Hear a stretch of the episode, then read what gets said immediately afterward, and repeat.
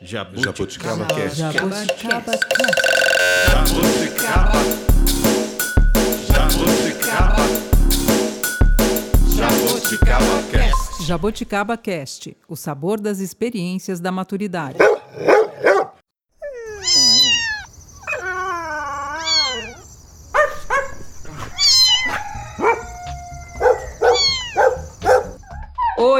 Não, você não entrou no podcast errado. É o Jaboticaba Cast soltando os bichos.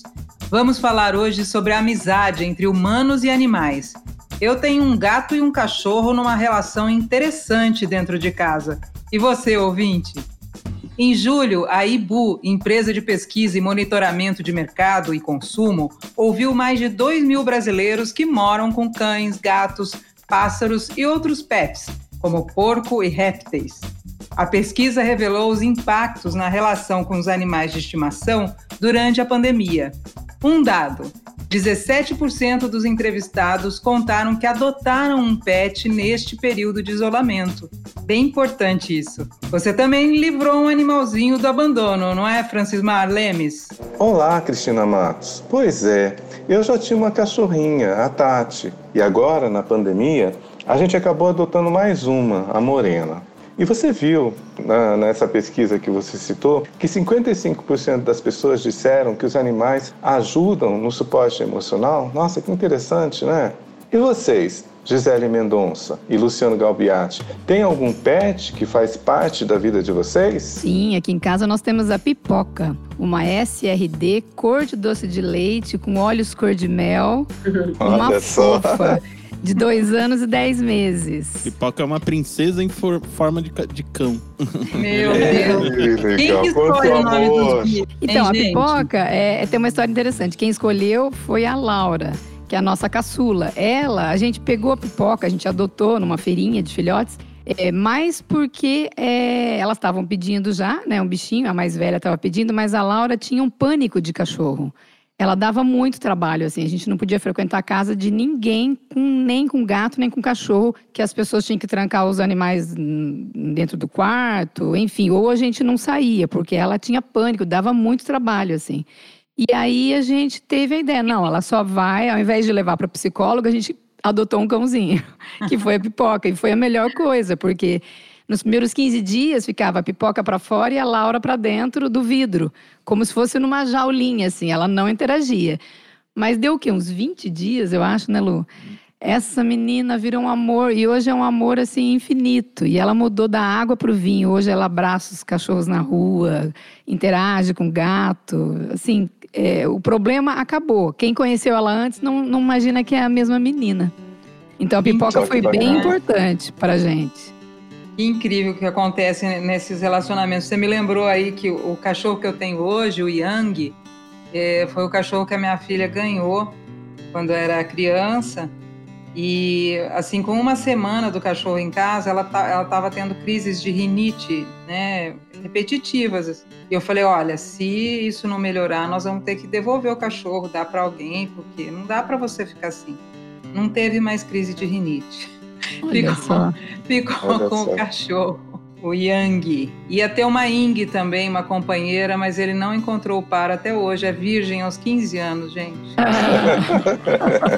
Já vi essa história. Ô, Francis, e, o- e os nomes das suas cachorrinhas? Quem que escolheu?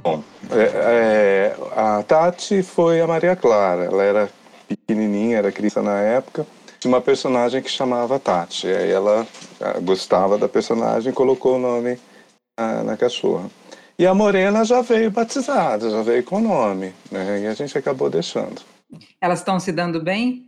Então, é, elas agora se dão bem, assim. Pra, pra Tati foi muito bom, porque como ela já, já era mais velhinha, ela tava depressiva, assim, porque tá as crianças cresceram, né, a gente sai para trabalhar, tudo, ela ficava sozinha, ela, ela começou a entrar no processo de depressão. E quando a Morena veio para casa, nossa, assim, ela ressuscitou, assim, sabe? Ab- Se abriu para a vida de novo. Brincam muito. A briga é por causa de comida, né? Então aqui eu moro em apartamento, num lado do, do, do corredor fica comida de uma e do outro fica que da outra, né? E não pode chegar no meio as duas, porque senão aí brigam mesmo. Mas a gente hoje tem convidados que vão nos ajudar nesses probleminhas aí do dia a dia, né? E muito mais, né, Gi? Isso, isso mesmo. Nós vamos trazer para a conversa dois convidados que gostam e trabalham com animais. A bióloga e treinadora Thaís Leal Tonetti e o veterinário, treinador e consultor comportamental William Tonetti. Bem-vindos ao Jabuticaba Cast. Olá, Olá. obrigada pelo convite. Obrigada a vocês, viu, Thaís e William? Sim, muito bom poder estar aqui conversando com vocês hoje. Sobre um assunto que a gente quase não gosta, né? É, imagina. Bom, primeiro eu quero saber dos bichos que vocês têm em casa. Contem pra nós. Temos três idosos, três cães com a mesma idade, né? Eles têm oito anos.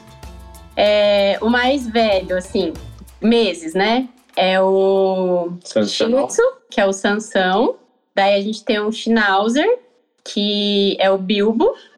E um Pitbull, que é o Joey. E nós temos mais duas gatas que têm em torno de cinco anos, né? Cinco anos. É, mais ou menos cinco Cinco, anos. outra quatro. gatinhas. Uma grande Ah. diversidade. E você falou aí idoso com oito anos. Oito anos já é idoso. O meu Schnauzer tem 15. Ai, o meu sonho é que o meu viva isso aí, viu? O meu é um super idoso. É, Teoricamente, né, os cães mini ou de pequeno porte, eles entram nessa, nessa fase aos 7, aos 7, 8 anos de idade, né? E os cães de porte grande entram nessa fase a partir dos 9, 10 anos. Então, ele realmente é um senhorzinho. e eles convivem em harmonia, os três cães e os dois gatos? desde sempre, desde o primeiro dia. Inclusive, a gente, antes dessas gatas, né, a gente tinha já um outro gato mais velho, uma outra gatinha que já não estão mais conosco. Mas sempre se deram muito bem, assim, cresceram com, com gatos. É, antes a gente até fazia hospedagem, assim, de alguns alunos nossos, né, quando iam viajar, a gente ficava em casa, que eles queriam deixar num ambiente mais familiar, não, tipo, num hotelzinho, né. Então a gente acabava ficando, então assim, eles sempre cresceram com muitos cães, as minhas gatas também são praticamente cães. Tipo, é- não é daquele gato que quando a pessoa chega ou o cachorro chega na casa se esconde. Elas vêm receber junto, fica junto, pede carinho pros, pros humanos que vêm visitar a gente também. Então elas são bem acostumadas assim com cães e, e eles adoram também. Elas não fazem maldade com os cães. Não, às vezes, quando é um cachorro muito agitado assim, que nem agora, semana passada, minha irmã tava aqui com uma filhotinha de quatro meses. E aí ela ficava na cara da gata, tipo assim, latindo, querendo chamar atenção. Aí a gata fica olhando ali a paciência de algumas horas. Passou um tempo, aí dá aquele carreirão assim, sai correndo. Mas até, in- inclusive, falando sobre isso, o ideal não é deixar chegar nesse ponto para os animais se resolverem, né? Porque uma patada do gato pode furar o olho, machucar o cachorro, assim, muito sério. Uhum. Sim. Mas nesse caso também não, não, não tem jeito, não. Assim, passou do limite do que o gato aguenta, aí elas põem para correr. É, o meu ele provoca o cachorro, ele se esconde, o cachorro vai passar, ele pula. Que É, isso tá aí também, ele- fica a patinha assim, né? É, tem com a patinha ali, ele é um safado, gato, viu? É brincadeira. Você falou uma coisa interessante, né? Que eu lembrei da, da pipoca aqui, porque que, que ela late muito, muito, muito, muito. Ela, ela sai pra passear, ela é impossível, assim. Ela vê um carro, Ela é ela late. antissocial. Ela vê uma pessoa, ela late. Ela vê um cachorro, ela empina na coleira, assim. Sim. E não é um, e não é um cão agressivo, né? Mas ela, ela é escandalosa, assim. E, e o Sim. que é isso? Por que, que ela faz isso? Me ajuda. Então, ela faz isso com pessoas e cães ou somente com Isso. algum deles? Com os Com dois. Com os dois. Com os dois. Com os dois. Qualquer ser que passe perto dela, até o carro, ela, ela Sim. fica louca. Esse comportamento, na verdade, a gente é, não considera um comportamento agressivo, né? A gente considera como reatividade. O que, que é a reatividade? É qualquer comportamento que o cão tenha de maneira que ele reage de maneira exacerbada. Então, assim, o cão que fica muito ansioso ou o cão que late muito, né? Ele não reage normal a uma situação. É, a causa normalmente é a falta da socialização no período ideal, que seria até os quatro meses. E aí é até uma informação importante, porque assim, o período ideal de socialização dos cães é como se fosse uma janela, né? É um período limitado. Ele começa e ele fecha e encerra. Depois disso, a gente só pode correr atrás do prejuízo, mas já não é mais a socialização, né? Então, assim, coincide com o período de ciclo de vacinas. E aí, a maioria dos cães acaba ficando em casa até 3, 4 meses. Então, Sim. quando eles vão para a rua, que eles vão conhecer o mundo, na verdade, já passou. Já passou da fase. E aí, eles já são mais cautelosos, mais inseguros, é, não estão acostumados com aquele barulho muito alto, por exemplo, se para nós já é incômodo um, trânsito com carro buzinando, com moto passando, né, aquele barulhão da rua, para os cães que ouvem mil vezes melhor do que nós, é pior ainda. Então, tudo que gera incômodo, eles reagem de alguma forma. Tem cachorro que reage por medo, porque também não foi socializado e não sabe lidar com aquele estímulo que não é natural para eles, né? Para nós é porque a gente está acostumado com o ambiente urbano, mas para um animal, um ambiente urbano é totalmente assustador. É... Ou então pode ser um cachorro que apenas fique muito eufórico, muito ansioso, mas, por exemplo, se ele consegue chegar numa pessoa, ele não vai morder, ele não vai ter uma reação agressiva. Porém, tem outros que têm o mesmo comportamento, mas se ele consegue chegar, ele já está tão fora de si que se a pessoa às vezes estica a mão, se ele é, chega perto de outro cachorro, pode ser que ele vá para um. ele escale, né? Desse comportamento, desse latido ou desse, dessa ansiedade já para um comportamento agressivo. Então a gente sempre avalia se é só uma ansiedade ali que é um cão que fica eufórico na rua por tantos estímulos, ou então uhum. pode ser por, por ser mais antissocial mesmo. É, profissão de, de, treinador exerce um fascínio assim na gente, na, né? E, e, tem uma coisa meio que de magia assim, compara um pouco ao mágico assim, um encantamento igual ao mágico. Eu queria que vocês falassem um pouco sobre o trabalho de vocês, como é o trabalho de vocês. Então, uh, eu vejo assim, é, é uma coisa encantadora pelo contexto de você né, ver que as pessoas entendem assim, poxa, parece que você fala com o cão, né? Mas quando a gente trabalha com treinamento, com comportamento, nós estudamos a fundo a ciência, como que os cães aprendem, né, como que determinada técnica vai induzir o cachorro a apresentar determinado comportamento, e por isso que a gente consegue chegar num resultado, né, daquele cão aprender algo. Então acaba sendo realmente algo que encanta muito e por outro lado, eu vejo uma coisa muito importante na, no que nós fazemos hoje e os outros profissionais da área, que é passar a educação para frente, né? Quando você tem a filosofia de tratar bem os cães, de orientar as pessoas a não punirem seus cães, a ensiná-los aquilo que, que eles gostariam que os cães apresentassem no dia a dia, é, o adulto, o pai, a mãe vai passar isso para o filho, o filho vai passar depois para os outros filhos e assim por diante. A gente vai passando conhecimento e mudando um pouco a, a, cultura das pessoas de se relacionarem com cães, né, com gatos e outros animais de maneira geral. Então é, é fascinante mesmo, né? É algo muito muito legal. E até o que eu vejo, né, o William comentou, é isso da comunicação, por que que parece mágica ou encantamento? É porque eles são, né, outra espécie e eles se comunicam. Igualmente nós, no sentido de é, falar, só que de outra maneira. Né? É, uma, é uma forma de se expressar diferente. Inclusive, a linguagem principal deles não é a verbal. Quando o cachorro late, é porque ele já se expressou de outras maneiras antes e não funcionou, e aí eles aprendem a se comunicar muito mais verbalmente, porque normalmente é o que funciona com os humanos, né? É, porque as pessoas não têm esse conhecimento mesmo sobre a linguagem do cão. É, eles emitem, assim, vamos supor, uns 20 sinais. Só que qual que as pessoas conhecem mais cultural, culturalmente que é falado? Ah, a orelha para trás, tá com medo, o rabinho abanando, tá feliz.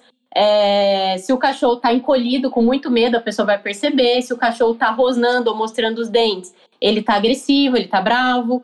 Então são esses mais são os principais assim, só que esses são os que a gente consegue ver assim muito claramente. Só que existem muitos outros que são sinais bem sutis. Por exemplo, eu vou, vou dar alguns exemplos aqui. É, vocês sabiam que o licking, né, que é a lambida na boca ou no focinho, quando o cachorro faz simplesmente assim, ele tá querendo evitar uma situação, ele tá demonstrando um sinal de desconforto e que ele quer que aquilo pare. Então, é, muitas vezes, se vocês forem pegar uhum. vídeos da internet, do YouTube, principalmente aqueles que as pessoas gostam quando o cachorro faz bagunça, que elas ficam lá dando bronca, quem que fez isso? Quem que não sei o quê? Os cães estão fazendo muito licking, que é isso de ficar assim, lambendo Olha a boca. Hum. Então, assim, a mágica acontece através do conhecimento de como eles se expressam, de, de como eles se comunicam, e isso faz toda a diferença. Então, o nosso objetivo é ensinar essa mágica para as pessoas. A gente não quer que elas dependam de nós para a uhum. vida inteira, né? A gente quer que elas aprendam a se comunicar melhor Sim. com os cachorros. E, e aí a mágica vai acontecer. Aproveitando, uma curiosidade: é, é, procede a gente identificar nos cães um comportamento humano, por exemplo? Ai, a pipoca tá chateada, hoje ela tá emburrada, ela não olhou na minha cara, ela tá com raiva é, comportamentos humanos que a gente vê nos animais como se fosse real. É, os, mesmo? Os cães, eles têm emoções, né? Eles são seres sencientes. Então, assim, é, várias coisas eles sentem. É, o que é que nem você falou, a raiva. A raiva é um sentimento que o cachorro tem. Só que diferente de como a gente imagina a raiva, né? Porque a nossa raiva muitas vezes tem uma, um monte de coisa por trás dela que é uma coisa mais raciocinada, assim, não, eu tenho raiva disso, porque isso, porque aquilo, porque aquilo. Mas não, a raiva seria só aquela forma de reagir por uma situação que você se estressou, conflitante, tudo mais.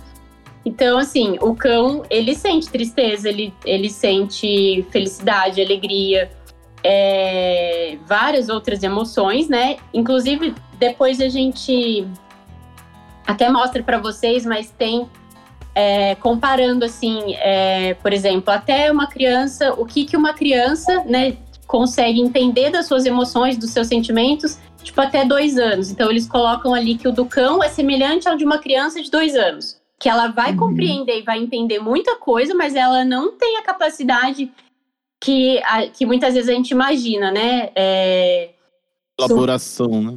É, consciência do que realmente está acontecendo. O cachorro é muito do presente então ele reage a uma situação. Ele não fica planejando o que, que ele vai fazer depois. Ele não guarda mágoa. Ele não.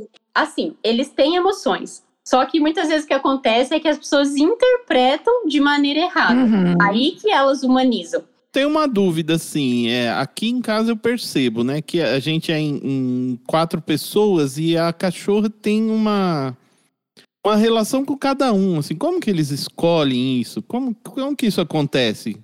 Então, normalmente isso acaba acontecendo devido à forma que cada indivíduo interage com o cão.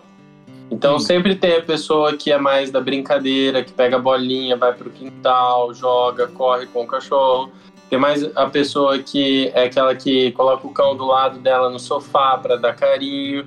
Aí tem a pessoa que oferece a comida todos os dias, no mesmo horário, no mesmo lugar. E aí os cães vão interpretando, teoricamente, a função de cada pessoa dentro do contexto dela, né? Dentro da rotina. E aí essas interações vão sendo criadas. Então é, é uma questão mesmo de rotina e aos poucos vai se condicionando, né? É verdade, meu cão vive atrás de mim. Mas não tem isso assim do cachorro que escolhe só um dono, né? Igual muita gente fala assim: ah, o cachorro escolhe um dono. Tipo, ele escolhe uma pessoa da casa para ser, né, a pessoa ali, os outros é. são coadjuvantes. Mas isso não, ele pode ter um relacionamento... A, achei que a pipoca tinha me escolhido. É, ele só fez a pergunta porque ele, ele se acha o, o preferido. É, então, por exemplo, quando eu atendo muitos casais, assim, recém-casados, etc, né? E daí a gente tem aquela história que hoje é um pouco mais fácil você ter um cachorro do que já decidir ter um filho, né? E muitas vezes uma pessoa desse casal tem mais tempo do que a outra, né? Devido ao trabalho, à rotina. e daí essa pessoa se encarrega de treinar mais, de passear mais, e consequentemente o cão é mais apegado a ela. Não é 100% dos casos, mas na grande maioria. Pela função, né, pela relação que foi sendo criada todos os dias. É, ele, então, ele, assim, ele precisa mais daquela pessoa. É ela que brinca comigo, é ela que me leva pra passear, é ela que dá a minha comida. Então, assim, ele fica muito mais grudado ali com essa pessoa que fornece todas essas opções né, de coisas para ele, do que às vezes aquela pessoa que trabalha o dia todo, chega em casa, dá um oizinho pro cachorro, no máximo faz um carinho ali e né, não liga tanto, não interage, não brinca, não leva para passear. Então ele pode ter um apego maior com alguma pessoa da casa por essas funções mesmo, né? Até porque numa mesma casa pode ter gente que gosta do cão, mas que não é aquela pessoa que passa um tempão brincando, interagindo, que pega no colo, que leva para dormir junto na cama, né? Então, assim, o cachorro ele também compreende quem quer mais a, uhum. a interação. A interação. Sim, a gente é, mudou muito o comportamento durante essa pandemia, adquiriu outros. Vocês observaram assim um aumento de pessoas que procuraram a, a companhia de, de algum pet durante a pandemia? Sim, bastante. É, teve um boom de pessoas entrando em contato porque tinham pego um filhote. E muitas vezes o que a gente percebeu até é que foi o primeiro cão dessas pessoas que antes não pensavam em ter um cão por uma questão que elas eram mais racionais, assim, eu não tenho tempo, eu não vou dar conta, eu chego em casa cansado, não quero ficar limpando coisa de cachorro e passear com o cachorro. Então elas não tinham. Pequeno. É, já tenho uhum. dois filhos em criança, então, assim, eram pessoas que gostam, mas que estavam sendo mais racionais ali pela rotina corrida. Então, assim, gosto, mas não agora, não quero ter. E na pandemia, quando elas se viram com tempo, trabalhando em casa, podendo né, disponibilizar mais ali a cuidar do cão, foram pessoas que assim sempre quiseram ter um cachorro e que viram ali uma oportunidade. Agora eu tenho mais tempo, agora eu estou em casa. É, então elas pegaram um cão, tipo, um primeiro cão da família, né? A gente atendeu muitas pessoas que falavam, ai, meu primeiro cão, não sei como agir, não sei como não sei o quê, né? Como ensinar isso, aquilo. É... E muitas pessoas também, o que, que aconteceu? Crianças em casa, porque não estavam tendo aula, e aí o filho em casa o dia inteiro, a mãe surtada, o que, que a mãe queria? Dar um passatempo para a criança. E a criança gosta de cachorro, pedia um cachorrinho, então agora, ó, se ocupa aí com o seu cachorro, né? Então, isso aconteceu muito, eles falavam pra gente também isso, né? Que pegaram para as crianças terem também alguma coisa ali para fazer. E outras, que a gente também viu acontecer muito, são pessoas que moravam em apartamento é, e se mudaram para casa, foram para condomínio. E essas pessoas que não tinham cães porque moravam em apartamento, porque não queriam, né? Ter um cão em apartamento. E aí, então, foram basicamente essas três coisas: pessoas com mais tempo em casa, criança e mudança de apartamento para casa. Legal. Ô, Thaís, e quais são as dúvidas que mais chegam para vocês, os problemas que eles apresentam? Olha, graças a Deus, chega muito filhote. Então, assim, a gente fala que o filhote ele é uma tela em branco, né? Você tem a oportunidade ali de construir é, o comportamento do cão para ser o que todo mundo quer. Um cachorro feliz, mas um cachorro que saiba se comportar é, tanto dentro de casa, né? Não como um robô, mas assim, que faça o seu xixi cocô no lugar certo, que não destrói, não destrói os móveis, que não fica pulando, derrubando as visitas, que não se torne um cão agressivo por ser antissocial ou por experiências ruins. É... Então, assim, chega muito filhote que a gente trabalha a prevenção. Então a gente educa esse filhote para ser um cãozinho, né, como as pessoas querem ali na rotina delas. E de maneira geral, assim, comportamento como resolver problemas, porque tem duas vertentes, né? Ou a gente pega um cachorrinho para treinar, socializar, ensinar comportamentos, e outros onde a gente trabalha com modificação comportamental. O cão já tem um problema e a gente precisa resolver, né? Então, assim, de comportamento, o que, que você mais. Ah, se repete um pouco, né? Cães que estão ali com seis, oito meses, que ainda não acertam xixi cocô, que destroem a casa, é, que pulam muito, pessoas que moram em condomínio caso o cão é, veja a porta aberta e ele acabe fugindo, tem multa, então algumas pessoas a gente acaba tendo que treinar o cão a não fugir. É, muitas pessoas que compraram cães e não treinaram desde filhotes têm dificuldades em relação à socialização, a colocar peitoral, ao cão passear sem puxar, ao cão encontrar outros cães e não sentir medo e nem expressar agressividade, né? Então são os problemas mais comuns, assim. Você esqueceu de um. Qual? Latidos excessivos. É muito, Ah, sim. é muito comum também. Que principalmente, principalmente apartamento, tem- né? É. É, principalmente cães de apartamento. Atividade interfone, campainha, o vizinho que chegou.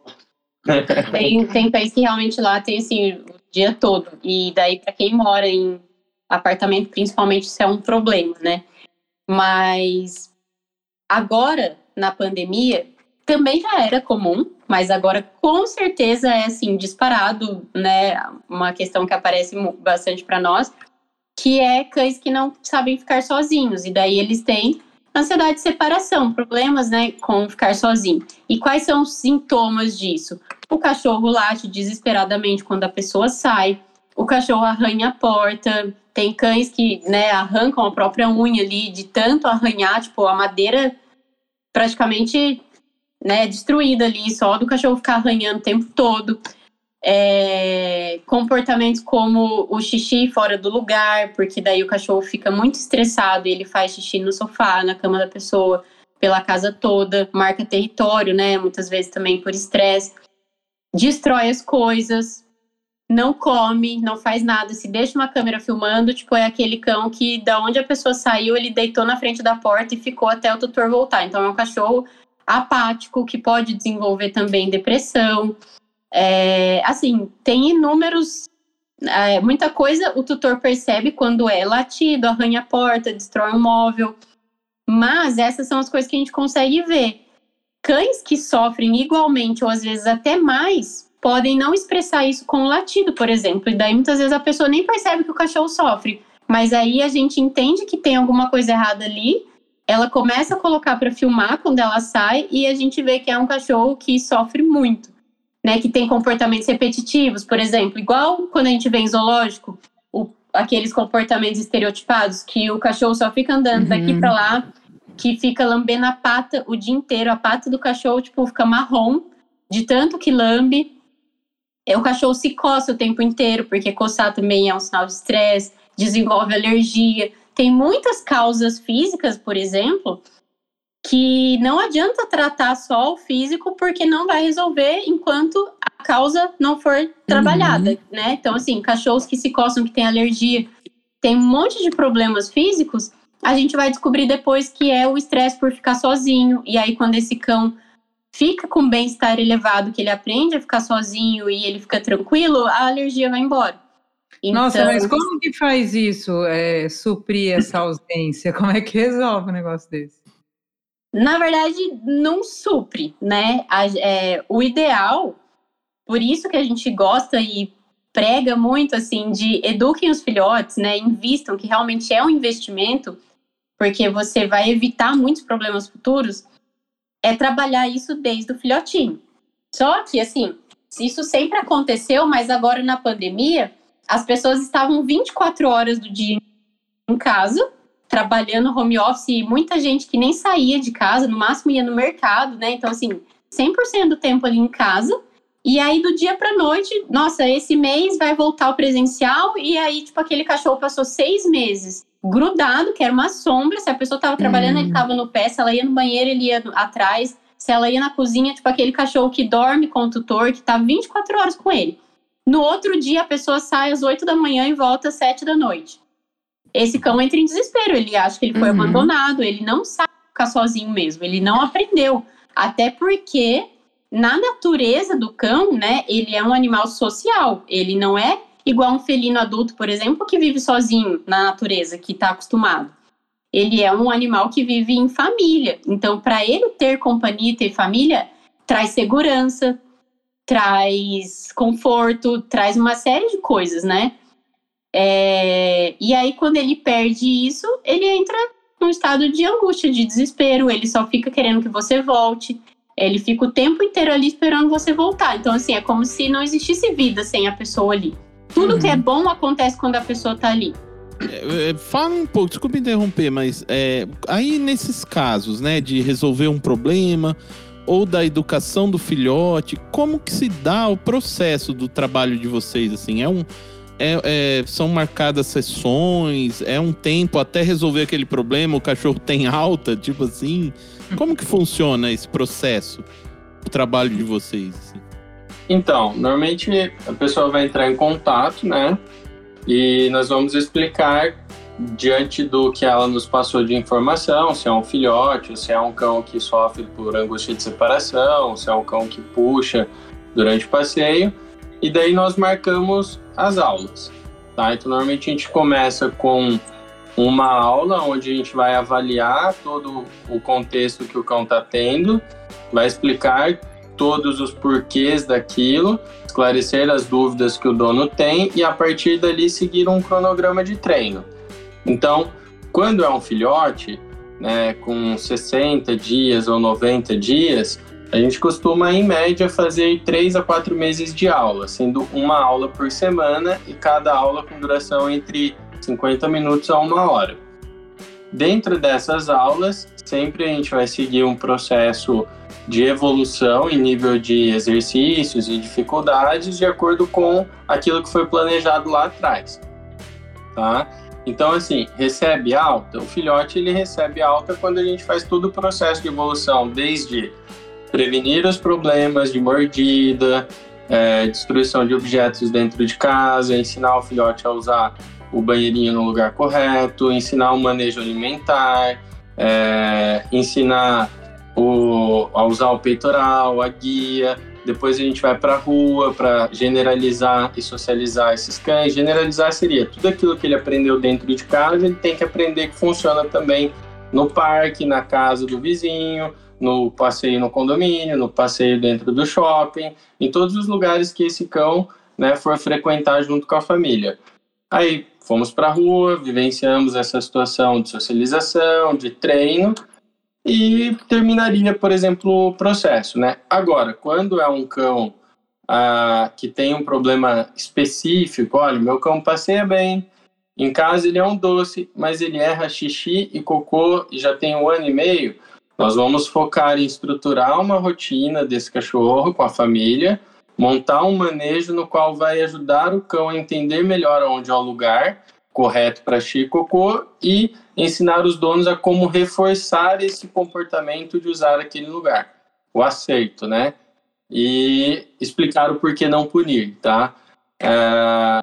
Então, assim, receberia alta esse cão quando? quando a gente atingir ali 100% ou próximo disso, né, em relação às necessidades fisiológicas xixi e cocô. E daí cada, cada né, dificuldade ou problema que o tutor apresenta para a gente vai demorar um tempo específico, um tempo que não é específico, né? Ele vai variar de acordo com a dedicação da família, de acordo com a resposta do cão ao treinamento. Um cão mais novo responde bem, um cão mais velho dependendo do quanto que ele tem de reforçado do comportamento errado, ele pode demorar mais para mudar. E aí são várias variáveis, né? É, então sempre tem um objetivo no começo das aulas, que é um cão que é agressivo com pessoas. Qual que é o objetivo? Que ele não seja melhor amigo, mas ah, só dele tolerar, não querer atacar alguém, tudo bem, é o objetivo do, da família.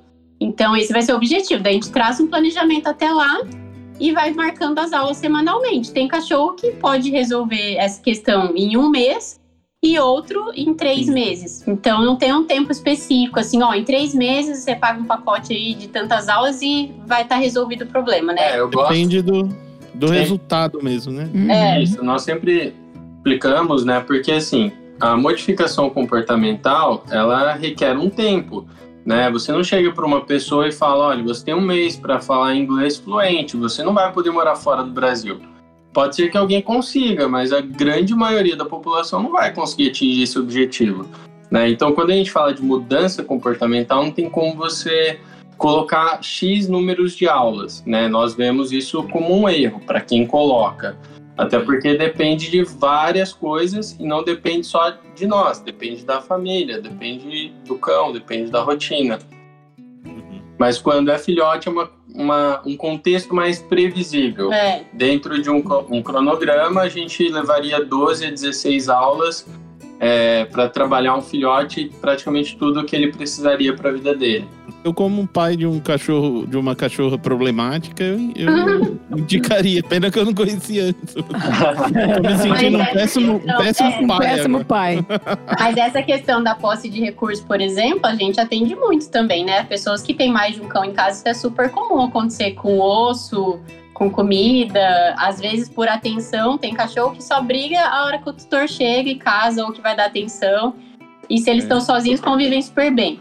Mas chegou a pessoa, daí briga. Então, assim, tem um monte de questões. E, inclusive, não tem idade, tá? A gente atende cães com 10 anos, é, com 15 anos, tipo, um poodle de 17 anos. Ele Nossa. aprende, normal, né? Hum. É claro, Só não aprendem se tiverem já alguma doença cognitiva, tipo, tá? já limitações mesmo por outras questões, mas E isso é, é interessante, porque antigamente o pessoal falava, olha, o cachorro tem mais do que quatro anos, não adianta treinar. Os cães aprendem o tempo todo. Isso, isso, isso que vocês estão falando, de que eles aprendem o tempo todo, é assim. Eu, eu- como eu falei, eu tenho, tenho duas, né? Uma a gente adotou agora em outubro. E ela era uma cachorra já adulta, criada no quintal. Assim, ela passou por vários donos, né? Então ela tem até Uhum. cicatrizes assim na orelha de, de maus tratos. E ela ela estava num quintal, criada num quintal, e veio para um apartamento. Né? E acostumada a fazer cocô pelo quintal inteiro, tudo. Hoje aqui em mudou casa, muito, né? Nossa, ela não faz dentro de casa nem xixi, nem cocô. Aí a gente criou uma rotina. De manhã, sai no meio do dia, sai à noite. Ela tem a rotina dela. Sim. E mesmo adulta e acostumada né, no, no quintal, ela é, se habituou a viver Uhum. dentro de um apartamento. Ela é uma cachorra grande, não é uma cachorra pequena. Sim.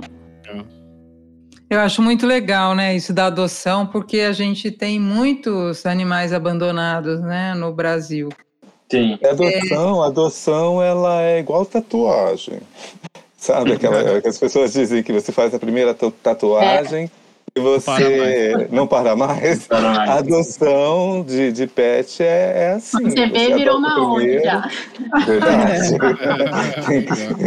é verdade. E, às e vezes a pessoa até não adota, mas ela fica engajada na causa. A gente vê muito Sim. isso de pessoas que adotam, né, um SRD, tudo.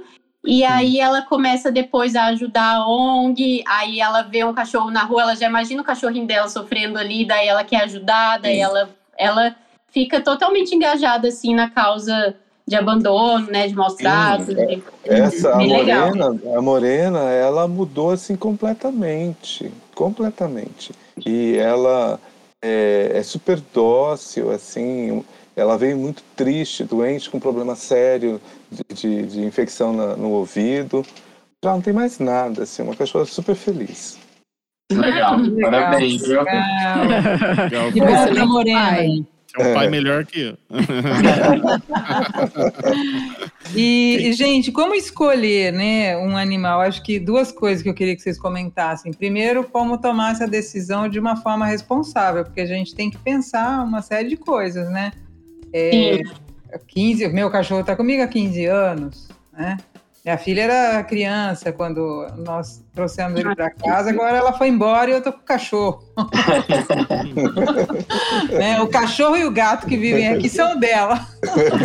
Ela deixou, deixou comigo. Tem os custos e tem o, o teu modo de vida, né? Então, primeiro isso. É, o que, que a gente deve pensar quando tá ali, né? Ai, vou, vou trazer, trago ou não trago? O que, que a gente deve pensar para fazer isso de uma forma responsável? Inclusive, esse planejamento evitaria muitos abandonos, né? Sim. Porque o que acontece é a pessoa que acha o cachorro bonitinho, tá passando ali na frente do pet shop, ai, que fofinho, não sei o que, pega e depois que ela vai pensar na vida dela. Exato. Mas para dar certo, né, é, você tem que colocar tudo isso mesmo assim no papel, ó. essa raça aqui, qual que é a perspectiva de vida? 15 anos, ou se você pegar um poodle, ó, é 25. Opa, Nossa. né? Não, um exemplo só, assim, mas tipo, é que poodle é, costuma viver muito 15, mais. É. Com certeza. Por exemplo, se você pega um boxer, um pitbull, um cachorro de porte grande ou gigante, você tem ali aquela média de 12 anos. Agora, se você pegar um poodle, vai ser 20 a média, né? Então, assim, essa daí é outra coisa. Para escolher o porte, você sabe que os custos estão diferentes também. Quanto que come um chihuahua e quanto que come um dog alemão? Eu tô preparada para esse custo por tempo, né? Assim, não é que. No mínimo uma década, uma década e meia, né? É.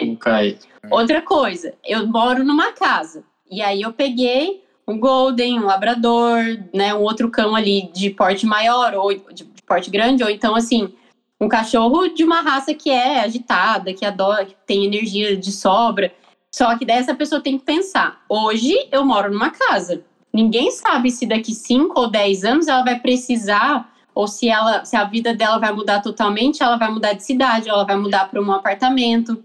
E aí, ela vai levar esse cachorro? Entendeu? Então, isso, assim, acontece diariamente na nossa vida. Tipo, de ajudar a doar cães, porque as pessoas se mudaram para apartamento, né? Ah, eu tinha um Golden, morava numa casa, morava em condomínio, não sei o que, de repente mudou para um apartamento, porque precisou reduzir custo, ou porque daí os filhos foram estudar e ficou só o pai ali e, e a mãe daí quiseram ir para uma casa menor. E aí o cachorro não cabe nessa mudança, sabe? Tipo, ah, agora não dá, no apartamento não dá. Ou então vou mudar de cidade, ah, não dá para levar, porque lá ainda é tudo incerto, ou não sei o quê. Então, assim, a, a responsabilidade né, maior é, vo, é, você justamente pensar: se ele vai viver 15 anos, eu sou responsável por ele por 15 anos. Não tem opção. Ah, se não sei o que, daí eu dou o cachorro. Se não sei o que lá, daí eu abandono né? A gente compara e tem gente que não gosta, mas é como se fosse um filho mesmo, porque ele depende de você 100%. E ele também tem amor, ele também vai sofrer se você se separar dele, né? Não, não é só assim, ah, vou dar para outra família que também vai cuidar bem. Mas ele ama você, então não é só uma questão de, ah, não tô abandonando na rua, né? Tô, tô dando para alguém, então beleza. Vai, vai ter um sofrimento, é, vai mudar totalmente a vida do cachorro. Então, assim, Planejamento, custos, se você vai conseguir bancar. Por quê? Esse cachorro vai ficar doente, esse cachorro vai precisar ir pro veterinário, né? A gente espera que não precisa, mas se esse cachorro precisar fazer uma cirurgia, quantos filhotes que a gente vê aí que não come os negócios que não podia e daí de repente precisa fazer uma cirurgia? Tem doenças, né? Acontece uma série de coisas e aí a pessoa tem que estar preparada para isso também. É planejamento da vida, quanto tempo essa pessoa tem disponível para dar para o cão, porque também acontece muito da pessoa, ah, eu amo Border Collie, é a raça da minha vida, eu sempre quis, mas ela trabalha o dia inteiro e estuda à noite. Esse cachorro, entendeu? Não é para adequado para ela. Não é para ela, né? Uhum. É, então assim, tudo bem, você gosta, ele é lindo, tá na moda, mas e aí, você vai conseguir dar o que esse cão precisa? Ou ele vai ser um cão que vai desenvolver uma série de problemas, que vai te dar dor de cabeça, porque daí ele vai destruir sua casa, porque ele vai ficar entediado, ele vai ficar estressado. E aí você vai ter que lidar com isso depois, o que o cachorro era para ser algo prazeroso e benéfico, vira muitas vezes o estresse da família, uhum, né? Vira um transtorno, né? Vira um transtorno. Então, tudo isso tem que ser muito bem pensado. Então, assim, o tempo, né, que a pessoa vai ter para cada tipo de cachorro. Ah, é, tipo, se é uma pessoa que viaja muito, eu vou conseguir levar esse cão? Se não, eu tenho condição de pagar um hotel? Não é barato pagar hotelzinho pro cachorro ficar uma semana, dez dias. Então, assim, ah, não quero gastar. Daí, né, então são várias coisas que a gente vê assim no decorrer que fazem as pessoas desistir do cão. E não só de cães que as pessoas adotaram, tem muito cachorro que a pessoa pagou caro, pagou 5 mil, 10 mil no cachorro e mesmo assim não supriu as expectativas dela ali por alguma razão, não cabe mais na vida da família, elas. A gente ajuda a doar cachorros de raça, assim, toda semana. Então. É... Gente, e uma curiosidade, assim, é, nessa pandemia, eu acho que vocês têm contato com todo tipo de gente, né? Gente, assim, por solidão também, pegou um, um, um cão para ter mais companhia, né? é, por carência. É, a minha curiosidade é, qual que é o limite dessa relação? Porque a gente vê muita gente é, transformando o bicho em, em humano, nessa questão da humanização dos animais. Qual que é o limite disso, de você dormir na cama, fazer tudo junto, comer na mesa? o que é exagero e o que, que pode ser normal? É, o que, que é saudável aí, né? É. As pessoas confundem um pouco humanização com muitas vezes tratar bem e mimar o cão, né? Sim. Mas a humanização, ela é aquilo que fere a natureza do cachorro, que vai contra a escolha dele, ou que o cachorro não está curtindo e a pessoa acha legal e faz. Por exemplo, é, usar sapatinho. Sapatinho. Hum, né? É uma coisa que assim, ah, eu acho bonitinho meu cachorro, é de madame e tal, e eu quero que ele use sapatinho da Louis Vuitton, né? Então, assim, Aff. o cachorro não tá feliz, né? O cachorro, tipo, você percebe no jeito de andar que muda totalmente o jeito de andar do cachorro. É, ele fica estressado, ele demonstra, né, com os sinais faciais, assim, de desconforto. Ele não curte totalmente o passeio porque eles gostam o quê? De pisar na grama. Eles, eles- é a hora do, momento do dia em que eles querem ali pisar numa natureza, né? Contato com a natureza, aí você leva ele de sapato. É, tem gente que usa muito roupinha, tipo, tá aquele calor de 37 graus, igual hoje o cachorro tá lá cheio de roupinha, porque é bonito, porque é fashion, porque não sei o quê. Ah, Não deixar o cão interagir com outros cães. É, né? Então também é um ponto.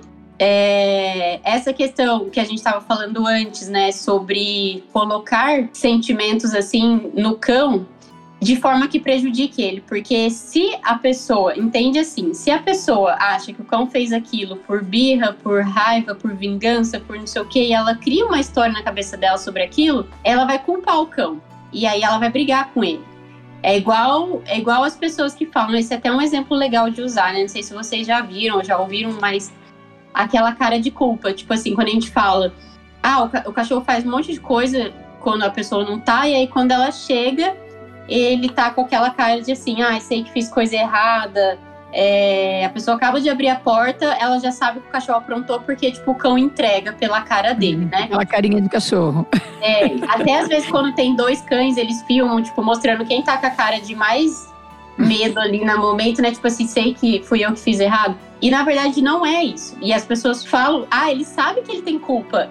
Não, não é por por estresse, é porque ele fez mesmo, porque quando eu chego, ele sabe que ele fez errado. Daí a gente fala, ó, não adianta brigar, porque isso, porque aquilo. Não, mas ele sabe. E aí quer colocar a culpa no cão e que daí ele tem que ser punido por isso, porque ele tá fazendo, né? Tipo assim, não, ele sabe o lugar do tapetinho pra fazer xixi, mas ele faz aqui de propósito. E aí ela acha que precisa brigar com ele.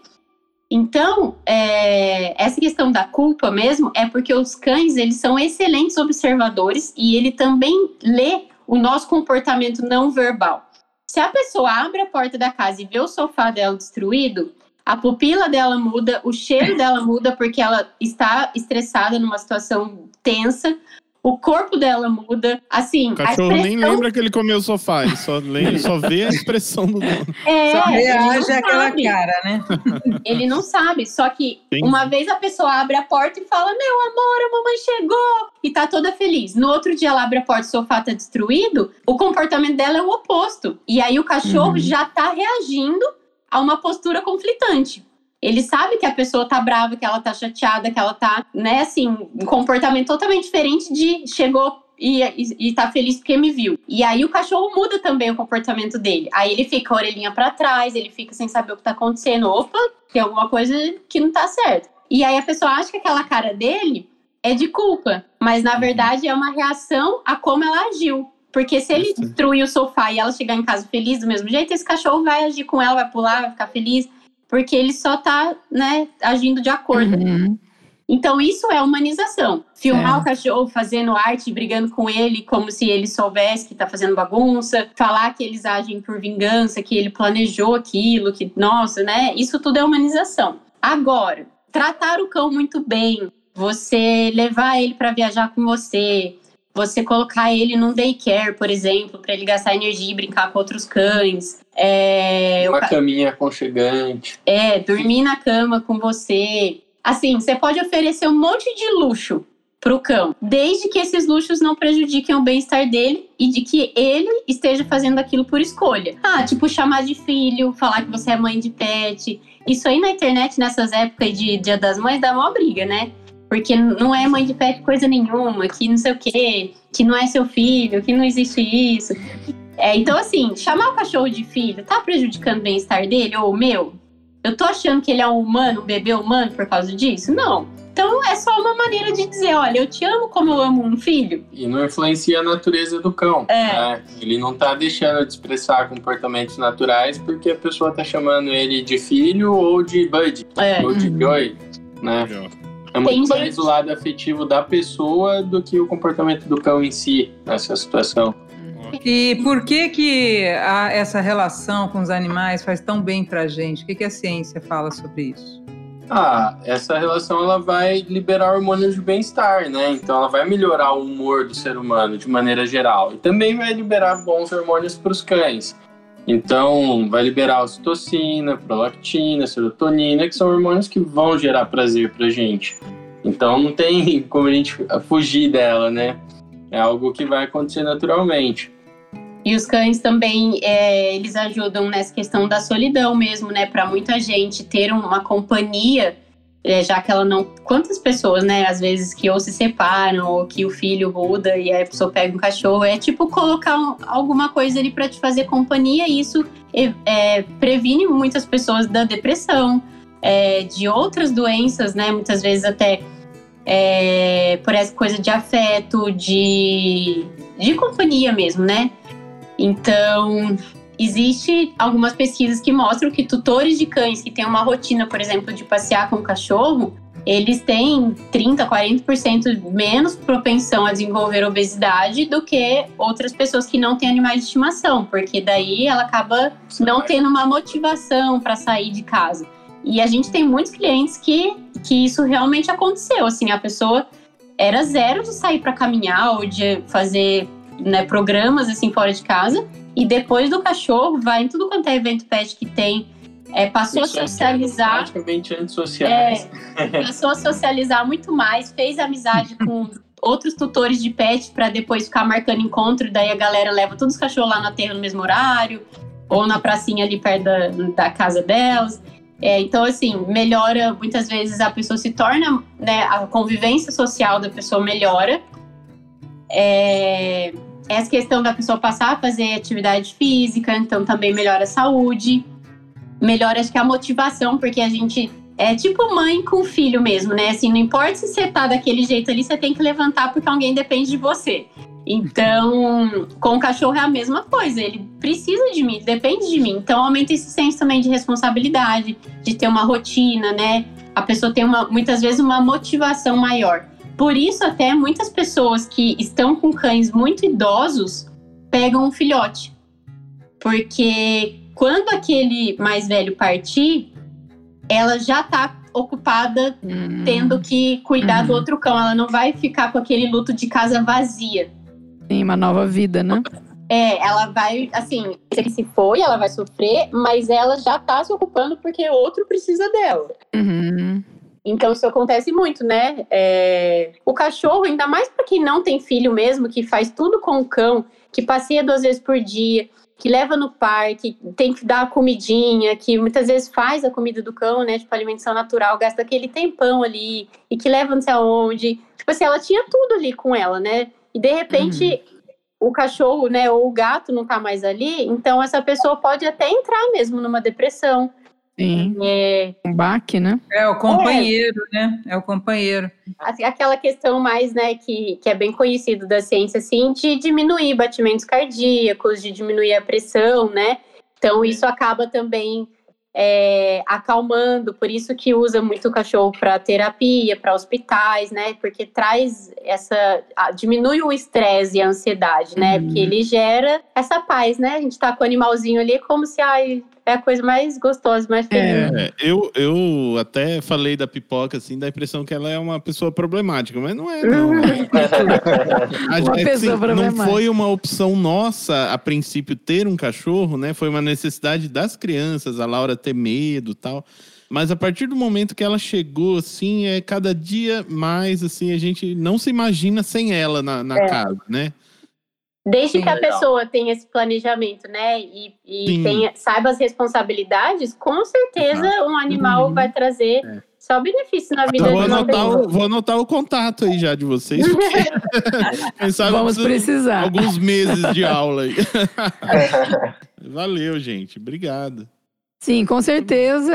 Vocês estão convidados para voltarem, né? Para a gente falar de, sobre um outro aspecto também, de ter pets, né? Porque Falar de gato. assunto, né? Falar de gato. Falar dos gatos. Eu- meu, meu gato, eu preciso falar sobre o meu gato. A gente tinha mais um monte de coisa para perguntar. Queria saber das histórias que mais emocionaram vocês, né? Fazendo esse trabalho. Deve ter histórias tocantes, né? Ah, tem clientes que viraram, tipo, melhores amigos, pessoa de casa, assim, que você tem uma relação muito próxima, muito legal. Tem, tem os cães que a gente treinou vários cachorros para entrar no casamento, então, assim, é, é parte de um momento muito importante para a pessoa e muito emocionante. Tem gente que, tipo, mudou, que não quis casar na igreja, casou em lugar aberto e tudo, Chaca. só para poder o cachorro entrar na, na Que e leva as alianças, sabe? Então é bem legal esses momentos. Ah, muito legal. Muito obrigada, Thaís e William, pela participação. Viu? É, vamos voltar a esse assunto.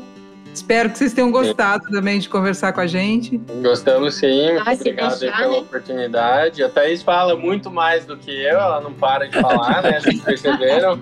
Mas pode contar com a gente quando quiserem fazer um próximo, né? É, a gente está à disposição. Gente, então já fica combinado. A Thaís e o William, ouvinte, voltam. Se você tiver alguma dúvida, alguma coisa que você gostaria de comentar que nós não falamos hoje aqui nessa conversa, já manda pra gente pelas redes sociais do Jaboticaba Cast. Muito obrigado por acompanhar até aqui e até a próxima. Obrigado você que ficou com a gente até agora. Te esperamos no próximo episódio. Aproveita e convida uma amiga, um amigo para ouvir o Jaboticaba Cast. Até mais. Obrigada, nossos convidados, Thaís e William, e obrigada ao ouvinte. Até a próxima. Até a próxima. Até a próxima. Jaboticaba Cast, o podcast que é seu amigo e amigo do seu melhor amigo. Boa. Muito bom. Até mais, gente. Gente, muito Até obrigado. tá? Jaboticabas possuem propriedades antioxidantes. Acompanhar este podcast faz bem à saúde. Câmbio.